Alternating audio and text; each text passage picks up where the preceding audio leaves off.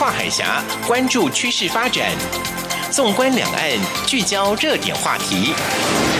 两岸新闻桥提供台湾与大陆的新闻动态，为资讯的交流互动搭起沟通的桥梁。欢迎收听《两岸新闻桥》。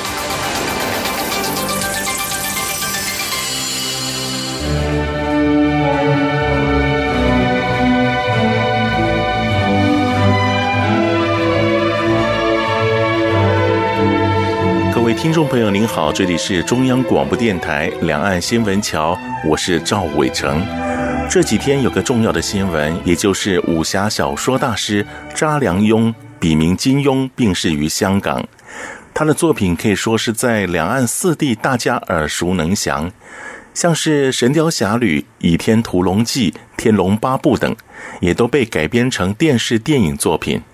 所以他的读者书迷几乎在各个年龄段都有。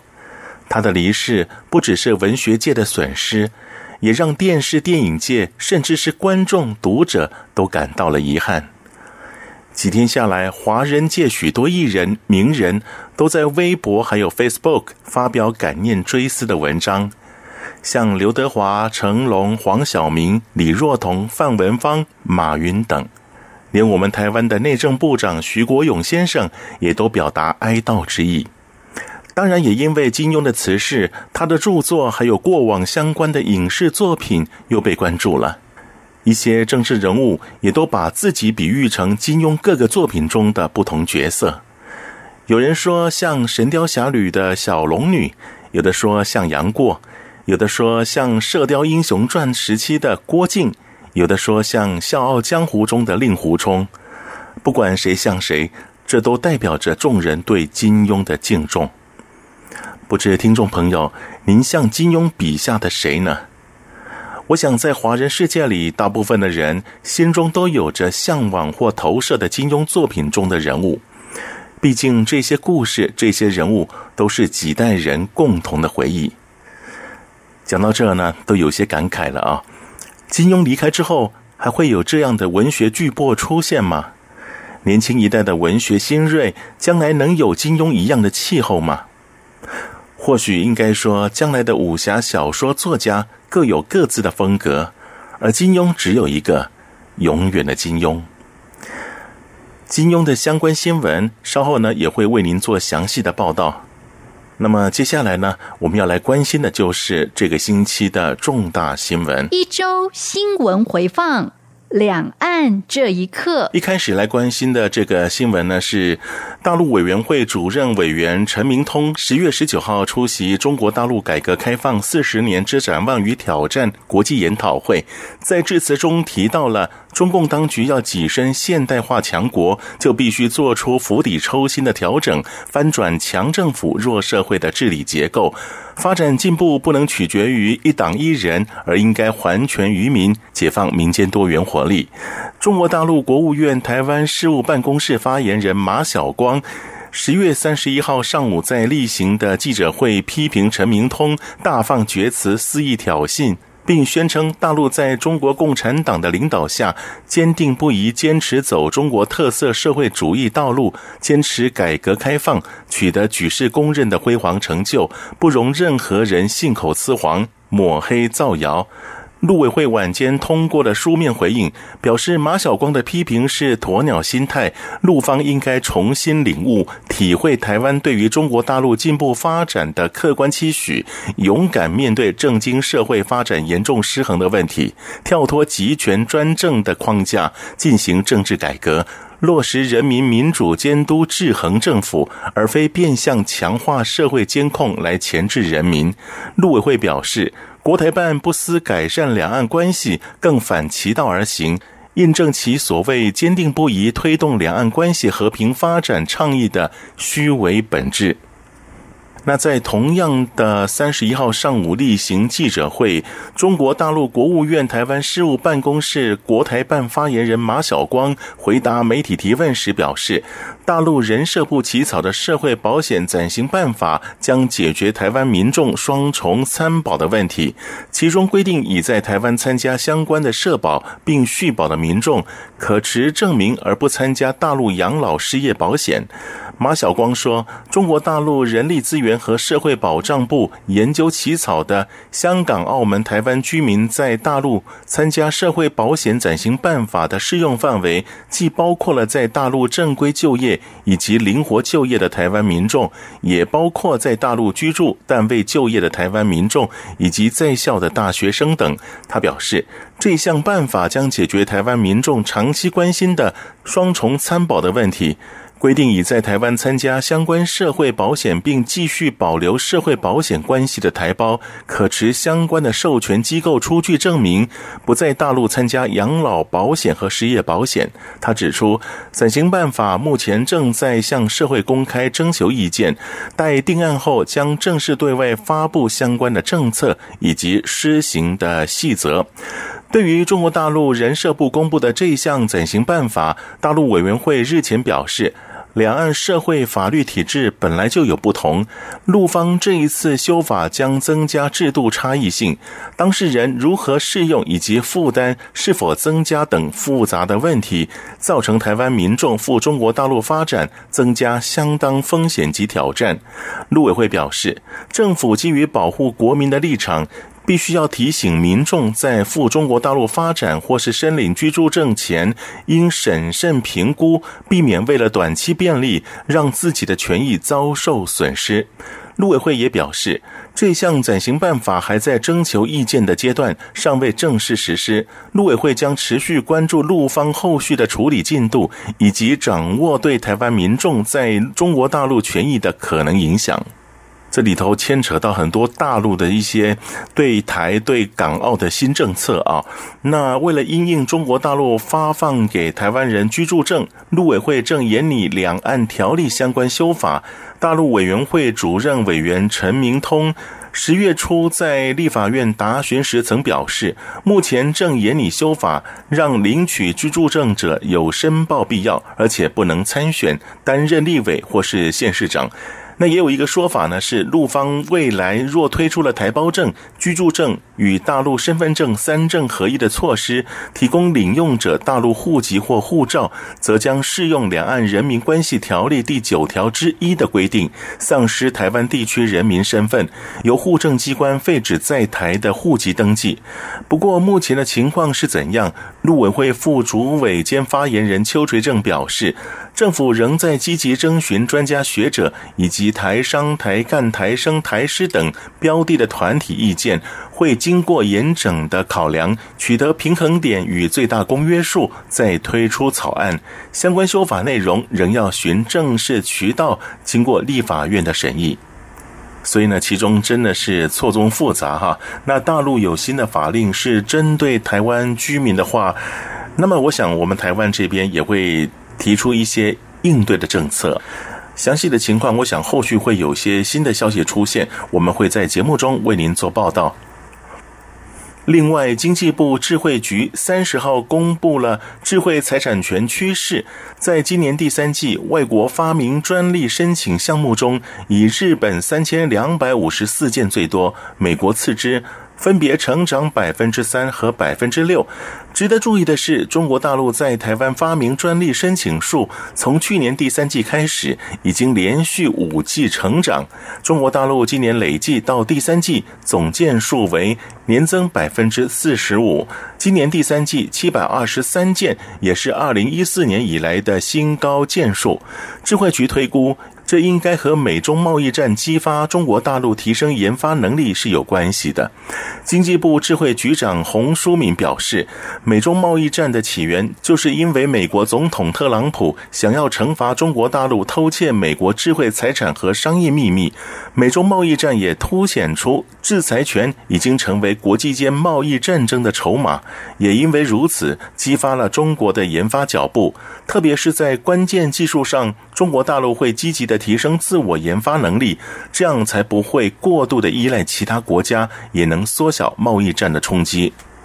接下来是我们台湾的厂商到大陆投资的一些信息。台积电三十一号举办了中国大陆南京厂开幕暨量产典礼，董事长刘德音与台积电南京董事长何立梅一同出席了这场典礼。中共南京市委书记张庆华和江苏省省长吴政隆到场致意。刘德音致辞时表示，台积电自二零零三年在中国大陆地区投资，参与了中国大陆半导体产业近十五年的高速发展。中国半导体产业近年快速成长，年营收由十年前的三十亿美元成长到现在的二百一十亿美元。全球市场比重由百分之六增至目前的百分之二十。台积电先进的十六纳米制程以及南京十二寸晶圆厂，也将使大陆在当地的晶圆服务水准大幅提升。同时，台积电打造的南京设计服务中心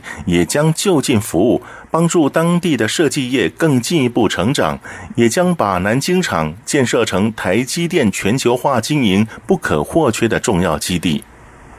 那另外呢，这个是属于银行业的投资啊。富邦华一银行西安分行三十一号开业，成为入驻西安地区的首家台资银行。那这也是大陆西北地方首家的台资金融机构。富邦集团董事长蔡明忠、富邦华一银行董事长洪佩丽以及富邦华一银行行长陈峰出席了西安分行揭牌仪式。蔡明忠表示。富邦华一银行为富邦金控深耕大陆市场的重要金融服务平台。二零一七年四月，富邦华一银行取得大陆境内公民人民币业务的牌照，成为大陆唯一全牌照运营的台资银行。陈峰也说，作为入驻陕西的第六家外资银行，未来富邦华一银行西安分行将结合自身特色，深化业务创新。一方面积极助力台商企业在地的发展，同时对台籍人士在大陆工作与生活提供全力支持。接下来这个新闻呢，我想起古时候啊，如果你要出人头地的话呢，就得寒窗苦读，然后呢赴京考试啊。那这样的话呢，你才能够在社会上呢有立足之地啊。那北京市台联大力推行的科举制度在台湾，台湾进士专题展日前赴陕西西安开办特展。这个展览呢，围绕在科举制度和台湾进士的关系，描述儒学教育与科举制度移入台湾的历程。台北市台澎金马各县市同乡会总干事联谊会会长王丽美说：“这次参访团到西安开幕式现场，能够更深入了解科举制度在台湾的传入以及发展，促进了中华传统文化在台湾的传播与普及。”那这个活动呢，是由北京市台联、陕西省台联、西安建筑科技大学主办，西安建筑科技大学贾平凹文学艺术馆、北京市台胞交流服务中心承办，展览在贾平凹文学艺术馆开展。好，接下来呢是在香港的一个灯展啊，这是由香港贸发局主办的第二十届香港国际秋季灯饰展，第三届香港国际户外及科技照明博览。三十号在香港会议展览中心圆满落幕。两大展览结合第十三届国际环保博览，从二十八号到三十号先后登场。三项的展览共吸引了七万三千名来自一百五十四个国家以及地区的买家入场参观采购。贸发局副总裁周启良表示，反映同期举行的三项展览成功发挥协同效益，为环球买家打造一个跨行业的重要采购平台。秋灯展场的调查显示，智慧城市与智能家居未来将继续带动灯饰业的发展，业界普遍对于明年前景审慎乐观。来自台湾的参展商台湾渴望灯饰业务主管杨慧玲表示，今年结合了风扇和时尚灯饰功能的风扇吊灯，现场反应比去年更为热烈。洽询的买家来自西班牙、意大利、马来西亚、新加坡和越南。香港秋季灯饰展是探索新市场机遇的好地方。所以现在人越来越讲究所谓的灯饰了啊！以往呢可能是一个灯泡就能够照明，不过呢现在还不只是这样，还要环保，还要好看，还要多功能啊！那我想这样的一个展览的确是蛮符合现代化家庭所需要的。那当然也会造成各国的一些厂商的良性的反应啊。呃，以下这个新闻呢，跟台湾、跟香港也有关系。这是在北海岸以及观音山国家风景区管理处以及观光局香港办事处共同推动下，并结合我们台湾的旅行社，在十一月初有六百人至一千人的香港旅游团来台湾展开北海岸以及台湾观光旅游行程。北关处呢，也在十一月三号派遣专人陪同此次来台超过六百人以上的香港观光客。北关处副处长金玉珍表示，已经协调了北海岸观光产业业者。那在三号这一天呢，啊，著名美术馆园区内将设置伴手礼、温泉产业宣导等十个摊位，以服务来台湾观光旅游的大批香港观光客。同样的，有人来台湾观光，那当然也有一些单位，也有一些地区，也希望我们台湾人去他们当地来观光。澳门旅游局在十一月二号到四号下午的一点到晚上六点，在台北 ATT Four Fun 一楼户外广场举办“感受澳门美食市”。现场不仅有行动美食餐车，还有闪亮的灯饰。活动期间呢，每天还会发放限量的澳门土生葡菜，还有好玩的消费者活动，可以边玩边吃，还能拿奖品。现场也邀请了我们台湾的帅哥主厨小刚，为民众示范一道澳门土生菜料理。澳门旅游局公关顾问首席顾问梁吴贝林表示，澳门是美食密度相当高的旅游城市，最独特的就是汇聚欧亚特色的土生葡菜以及饮食文化。经过长时间的融合与发展，这种土生美食与饮食文化已经遍及澳门各个角落。土生葡菜是澳门典型的特色美食。自二零一二年起，土生葡人美食烹饪技艺被列为澳门非物质文化遗产，受到政府机构立法的保护和推广。那也正因为这项的文化传承，澳门在二零一七年获评定为联合国教科文组织创意城市美食之都。澳门旅游局也以美食作为旅游宣传的最大重点，展开一系列的推广活动，希望能够让更多人认识澳门独特的饮食文化。可以感受到哈，不管是澳门还是台湾，在推广观光的时候呢，总是希望以美食作为一个吸引人的重点。日前在北京登场的首届两岸圆桌论坛，促成了两岸合拍《早安机长先生》以及《云水谣》两部电视剧，有两岸合作编剧，还有资金。那以中国大陆演员为主，也会有台湾的演员，部分场景会在台湾拍摄，预计在两岸播出。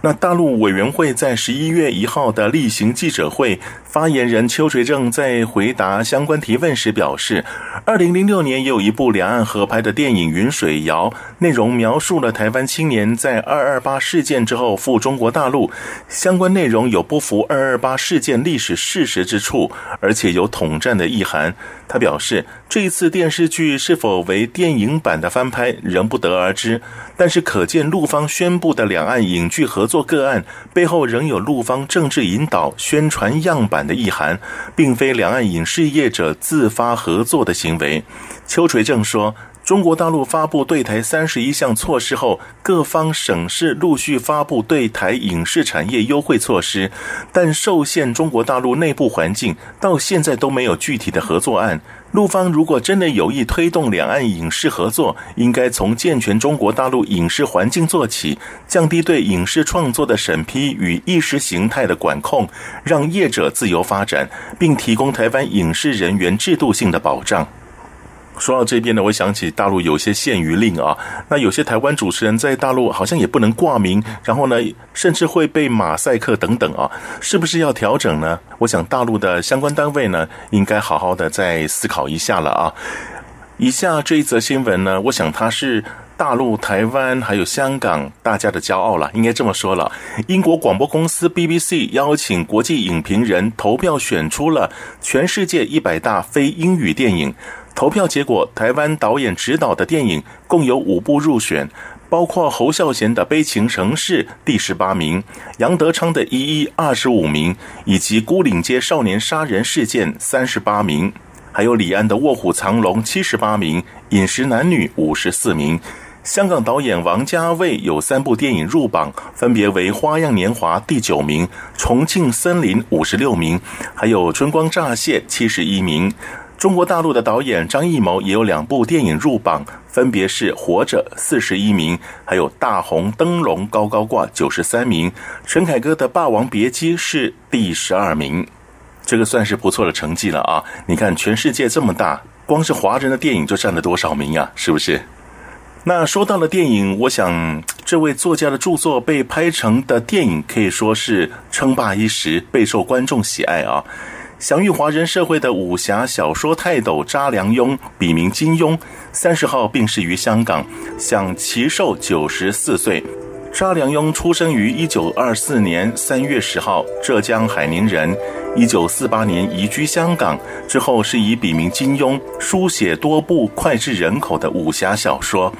例如《射雕英雄传》《神雕侠侣》《倚天屠龙记》《天龙八部》《笑傲江湖》《鹿鼎记》等，闻名华人世界。作品更是屡屡被翻拍成电影而家喻户晓。近年作品更是被翻译成日文等其他语言。英国出版商用华文文学的魔戒来形容《射雕英雄传》。《纽约客》杂志则形容他的文化影响力有如《哈利波特》和《星际大战》的综合，可见金庸影响力的深远，更是几代人心中的共同记忆。除了有武侠文学界的作品，查良镛也涉足传媒界多年。一九四七年大学毕业之后，先受聘上海《大公报》任国际新闻编辑。一九四八年，《大公报》香港版副刊，查良镛调派至香港。其后调任《新晚报》副刊编辑，查良镛一九五九年创办《明报》，一九六八年又创办了主打娱乐、名人以及时装的《明报周刊》。隔年，《明报晚报》创刊，《明报》在一九八零年代急速发展。到了一九八九年，当年六十五岁的查良镛宣布辞去社长一职。一九九三年，宣布辞任董事局主席，正式告别一手创办的《明报》。查良镛，也就是金庸的离去，或许很多人不舍。不过，我想他的精神，从他的所有著作当中，我们都可以领受到了。也希望他安息，一路好走。那现在为各位安排的这一曲音乐呢，是金庸的作品《笑傲江湖》所改编的《笑傲江湖》其中的主题曲《沧海一声笑》。这当中呢，好像也意味着金庸他的潇洒自在。好，我们来欣赏这一曲音乐。稍后为您进行的是热点聚焦。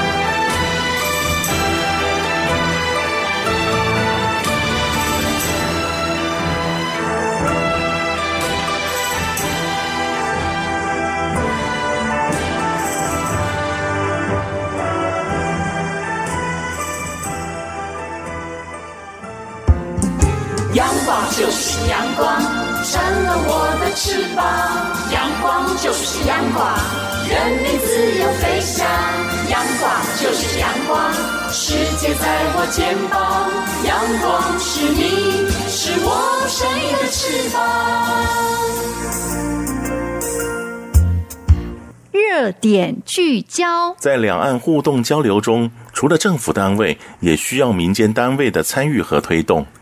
有的是居间协调沟通，扮演促成两岸企业、经贸、学术、宗教合作的角色；有的提供两岸信息服务以及咨询，并会同两岸对等性质的组织共同完成交流互访的工作；有的甚至协办或主办各种活动，以实际行动来进行交流。那这些民间单位，不论是属于文化艺术、教育，还是经贸、科技、旅游等功能，对于能让两岸彼此更加认识、理解，起了很大的作用，可以说是非官方身份的两岸最佳交流大使。台湾海峡两岸文化、经贸、科技、观光发展协会理事长彭王信。在推展两岸的互动中，连接许多不同属性的产业互通交流，甚而协助举办不少活动，后来也都成为两岸例行性的盛会。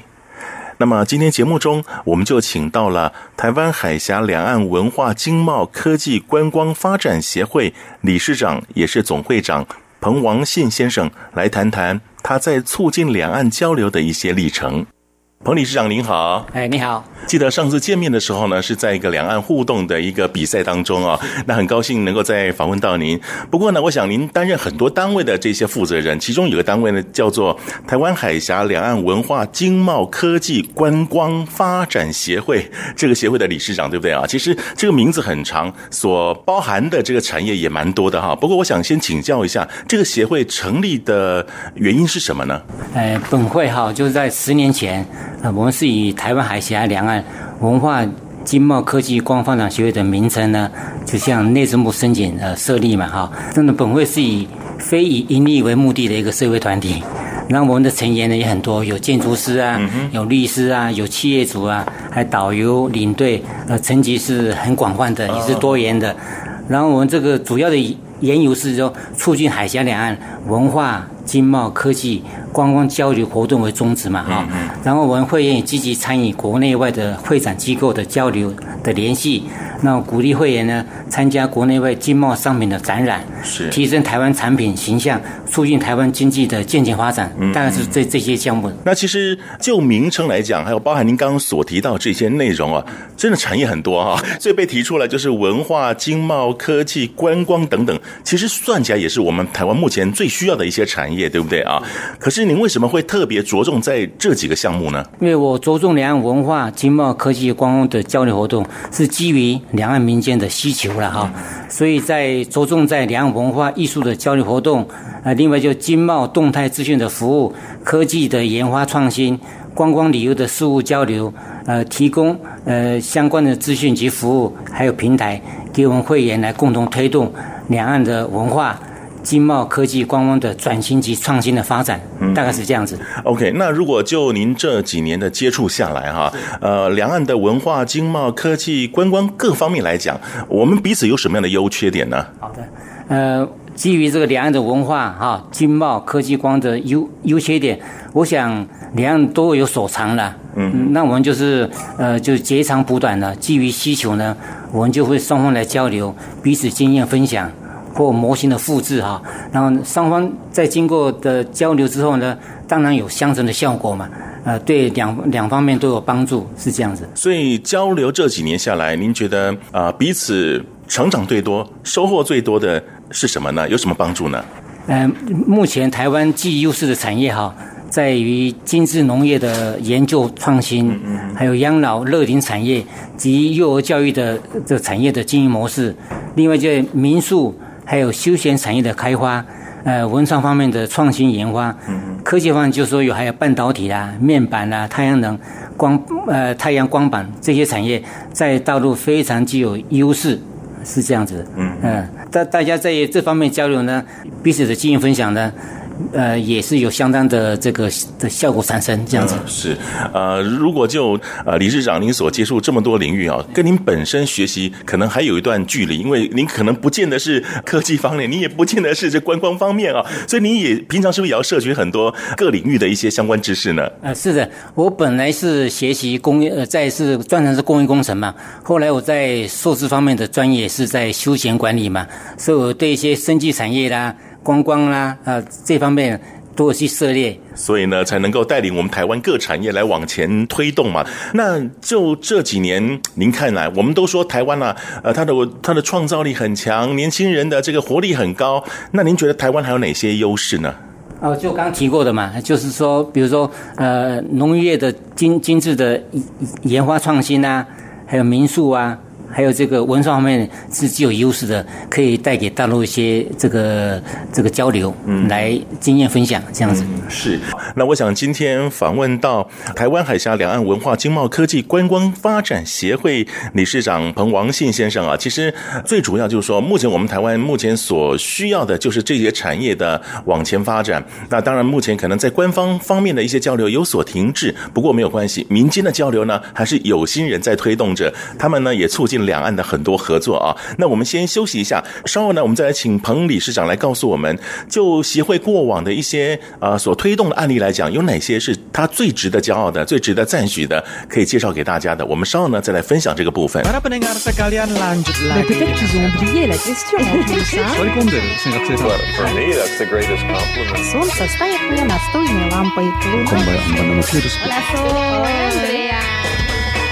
无论你在世界的哪个尽头，请你跟我这样做。哦哦哦，Turn on your radio，阳光爱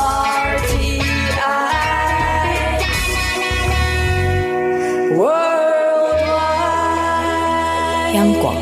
联系世界的桥梁。各位听众朋友，这里是中央广播电台两岸新闻桥，我是赵伟成。节目当中，我们访问到的这位来宾呢，是台湾海峡两岸文化经贸科技观光发展协会理事长彭王信理事长。那刚刚其实提到了，呃，理事长在推动协会在运作的时候呢，本身自己就要接触。各领域的一些相关的知识啊，所以呢，也因为台湾目前所需要就是这些领域的发展，所以呢，他在这个部分呢，可以说是不遗余力的在推动协会的运作啊。不过，我想请教一下理事长，像协会成立到这些年来讲，过去有哪些，不管是你们所推广的，或是两岸彼此促成的，或是协助交流的这个部分来讲，呃，有没有可以跟我们分享的？好的，呃，我们协会过去呢，推广促成及协助交流的案件呢。相当相当多，在文化教育方面呢，呃，比如说在二零一五年呢，协助台湾新竹明星科技大学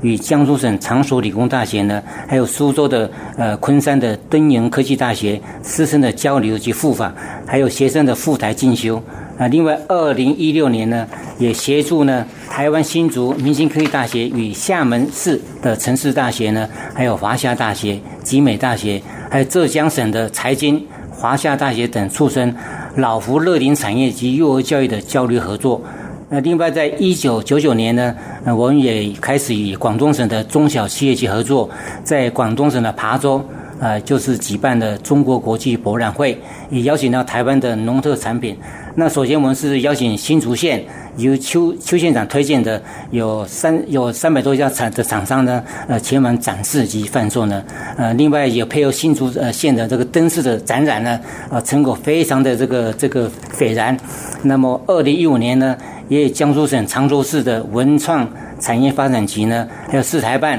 还有东方红木公司，还有苏州的红木研究发展协会、黄公望的研究发展协会等。呃，来共同推动文创的活动。呃，目前呢，已经举办了两届的文创的设计大赛，两岸参赛作品呢也多达数五百件之多。这是经过衰减之后，没有衰减成功是有上千件之多。那么，文创创新的互动竞技呢，影响了两岸的大学生的文创研发的风潮。其实您刚刚所提到这些产业当中的这些推广啊，我想在我们协会，当然我们所知道的这些都是过去的成绩。可是你也提到了，就是在学校跟学校之间，两岸学校之间的一些交流，也是陆力在推动着，是不是？是的，是的。然后这方面也也相当有成就，就是说在互动当中呢，呃，双方的学校教授呢也产生的默契，也把这个经营模式呢，呃，相互的分享。也带动了学生来参与，这样子。嗯嗯嗯，在推动之后，两岸的学校都有彼此互相的来往，在学术上面的一些互动。有的，现在目前呃，学生有来就读的。老师来这边一个学期来教学，然后互动，这很多的。刚我们也提到，就是说协会所涉及到的这个范围啊，还有一些相关的产业单位蛮广的哈，不是一个人可以做成嘛。所以您是如何来带动各产业一起来把这个协会给推动，然后呢，也把产业的活力呢给提升呢？呃，目前是这样子，比如说呃，明尼科大学他们有需求。他就会征求我意见，说这方面是不是可以请我协助，来找大陆有共同的科系的学校来推动，那我就去找这些团队哈来帮忙推动，大概是这样子。好，彭理事长，那我们来听一段啊。之前您也跟三义木雕协会有很多的合作，尤其是推动两岸之间的艺术交流啊。那我们来听听三义木雕协会理事长对您有什么样看法？对您有哪些话要说？那之前我想您跟彭王信理事长也做了一些啊合作，他们帮你们做了一些引荐，是不是？哦，对对对对，因为这一次的护身山居图东方红木啊，想要来完成这件作品啊，这是由我们总会长哈他引荐。啊，他知道我们协会，说他带我们的姚董来跟我们认识，啊，那一谈下啊，能够为我们的历史文化留下一个美好的记录，那我们就是马上就是答应，哦，就这样子。是，所以在这个等于说联系方面，他们帮您做了一些引荐了，嗯、那也促成了两岸的一些合作嘛，对不对啊？是是是。所以你有什么话要对彭王信理事长说的？哦，那在这边真的要感谢啊，我们的总会长哈。假如今天没有他来引荐的话，我们怎么可能跟我们的东方红木啊姚董来认识呢？那也不可能促成这一次的黄呃这个护身山居图来合璧哦。所以在这边哦，站在历史的定位上，我们真的非常感谢我们的总会长的付出。谢谢，谢谢董会长。这是三义木雕协会理事长蔡宪堂先生对您说的一些话。谢谢，感谢。我记得啊，上次我跟您碰过面的时候，是在一个文创比赛当中，对，对不对啊？而且那几次的这个文创比赛，我们台湾都得到非常好的成绩，甚至得到第一名啊！所以我不晓得，就是说举办这个文创活动的过程当中啊，您个人领会到什么，或者说您最深的感触是什么？就是说我们现在就提供一个呃创作的平台嘛，给师生呢，在一个创作竞技，他们这在创作中呢，可以学到很多的经验跟创新。那我也也受到他们感动。我我们公司也提供很多的，我们协会提供很多的这个这个奖金啊，或者一些奖品呢，来鼓励他们，啊，来来让他们继续创作。啊，继续来研发，来创作更好的作品，这样子。嗯，是因为那时候我有去采访嘛，哈，来看到台湾的学生表现，我自己都很感动，因为他们的创意实在是太厉害了。不过呢，大陆学生啊，哎，也不遑多让哦，他们有很多的这些很大气的作品都呈现在展览会场嘛，啊，所以表示说，其实彼此的互动刺激当中啊，彼此的优点都能够学习到嘛，啊。那目前我刚刚提到，就是说可能官方在互动的时候，目前是比较低迷一点点哈，但在这样的一个情况之下。您又如何来进行两岸的交流呢？就目前两岸的官方的互动呢，非常的低迷了。那么民间企业的协会的交流呢，也越来越少。那平均大概两三个月呢，才有一两个团来做互动、来做交流了。中国方面对于团体的进出呢，以及官方的往来也相当的严谨，限制很严格。本来原来是八天的，现在限制六天，甚至五天。呃，团费也是跟他限制。所以交流是越来越走向这样，就是一个瓶颈就对了，很难突破。那台方方面对大陆的管制也非常严格，所以交流比以前更困难。所以。这个推动是有一点，对，但是也是想尽办法来促成彼此的一些交流嘛，是不是？是是，那我们也是尽量努力哈，朝向民间团体啊、社团来交流这样子。嗯、OK，那最近呢，有没有什么样活动在进行着？那么近期呢，我们就是可能就是带领台湾苗栗三义木雕协会呢，赴江苏省的苏州市去交流。大概还有十一月份，大概十号左右呢，我们与常熟市的东方红木公司。常熟市台办、省台办，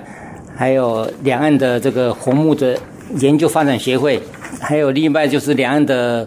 有关于设计方面的大学哈，共同来举办啊这个所谓的新闻发布会。说到这个新闻发布会，因为之前的文创比赛都是在我们台湾来举办，那这一次到上海是因为轮到他们来来办这个活动了，是不是？是的，因为连连续两次在台湾举办，我想说第三次是不是在大陆举办？那经过我的讨论，大家觉得可以。第一个可能是在南京嘛，第二个上海，也有可能在常熟。我们现在在决定地点，嗯，然后我们这个部分我们邀请台湾的呃跟我们产学合作的，比如说台北科技大学、南华大学。清华大学、呃台北艺大、呃大龙大学等相关学校呢，请他们的这个主任呢，跟师生呢，来去大陆做这个交流，来访问。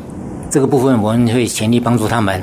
啊，就比如说理会方面、住宿方面呢，我们也有安排啊，请他们来共享升级。目前大概定在上海市举行这样子。嗯，好，那所以呢，这边也先祝福你们成功啊。嗯，所以呢，不管怎么样的一个交流方式，其实如果民间能够往前推进的话，往前来运作的话，我想可以带动整个全体产业一起来更活络嘛，是不是啊？好，那我们先休息一下。那关于我们彭王信理事长在推动两岸互动的这些年来讲，我想他个人方面应该也有些收获，我们稍后再来分享。阳光就是阳光。扇了我翅膀，阳光就是阳光，人民自由飞翔。阳光就是阳光，世界在我肩膀。阳光是你，是我生命的翅膀。这里是中央广播电台两岸新闻桥，我是赵伟成。节目当中，我们邀请到的来宾是台湾海峡两岸文化经贸科技观光发展协会理事长彭王信理事长。那理事长，您自己投入这样的一个工作哈，两岸的互动的工作也好长一段时间了哈。那就您个人来讲，您觉得您最大的收获是什么呢？因为我们协会在十年来推动这些粮的交流呢，收获最大就是说，看到我们这个所承办的、促成的交流单位呢，在各方面都有长足的进步与发展呢，感到非常欣慰。所以，呃，好像。个人呢、啊，其实办这样活动也是蛮辛苦的，可能要出钱，要出力，还要想办法把 把整个活动给圆满办成嘛，是不是啊？这个这个费用完全是我们协会资助的，没有没有政府的补助，嗯嗯，呃，几乎说个人的开销是比较大一点，所以民间的力量还是很大的啊。那当然，未来协会应该有很多事情要做了哈，还有哪些计划要进行呢？我们协会呢，未来在呢政府的政策及主导单位指导下呢。呃，继续推动两岸交流活动，呃，推动海峡两岸民间友好团体呢，还有相关单位的交流，来提升两岸民生及社会的进步发展。嗯嗯，是。那对未来两岸的交流呢，有没有什么样的期望呢？我想，对于两岸交流的期望呢，希望政府呢，呃，来提供两岸文化、商务、观光等相关的讯息服务，协助两岸相关协会呢、企业团体在大陆考察。投资、发展、就业等等的服务呢，来深化两岸的交流。我想这样是促进呃两岸的这个文化交流是有有帮助的。我想站在政府的立场，也希望两岸能够在官方面啊有进一步的这些互动嘛。那我想对整个台湾的经济产业方方面面都会有正面的影响。我们也期待啊往后的互动能够交流更多一点。然后呢，在理事长的带领之下呢，各个产业呢都能够蓬勃发展。感谢。各位听众朋友，我们先休息一下，稍后回到两岸新闻桥。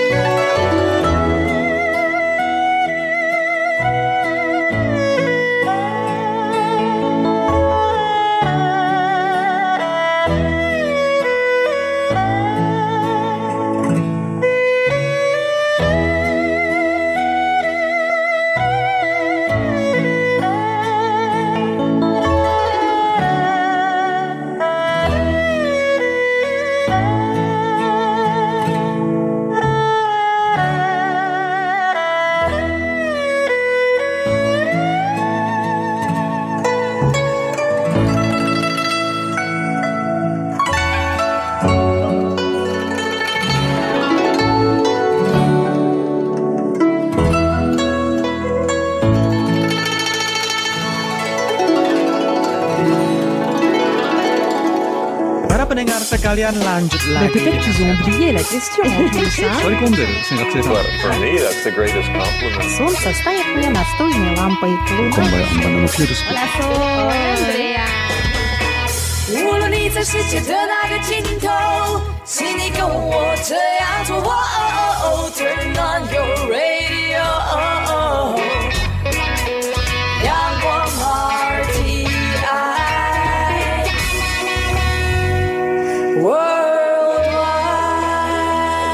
广联系世界的桥梁。各位听众朋友，这里是中央广播电台两岸新闻桥，我是赵伟成。节目又到了尾声，在这边呢，要跟各位听众朋友报告一下，之前在节目中所举办的有奖征文活动，印象深刻的台湾文创，这些得奖者呢，呃，我说过要送给你们的奖品呢，就是台湾文创的面膜。那因为呢，这个特殊产品呢，在寄送过程当中啊，啊、有些麻烦。不过呢，我还是突破各种困难，找到了一个合适的渠道，还有运送方式。那目前呢，都已经寄出去了啊！相信得奖者在不久的时间就可以收到我所寄出的这些文创面膜了。那这也算是我费了九牛二虎之力，才找到了一些运送方式啊。因为有些运送方式是要拆解，然后把整个包装给拆掉；有的呢是运送过程的一些麻烦。不过呢，现在都解决了。那也请七位得奖者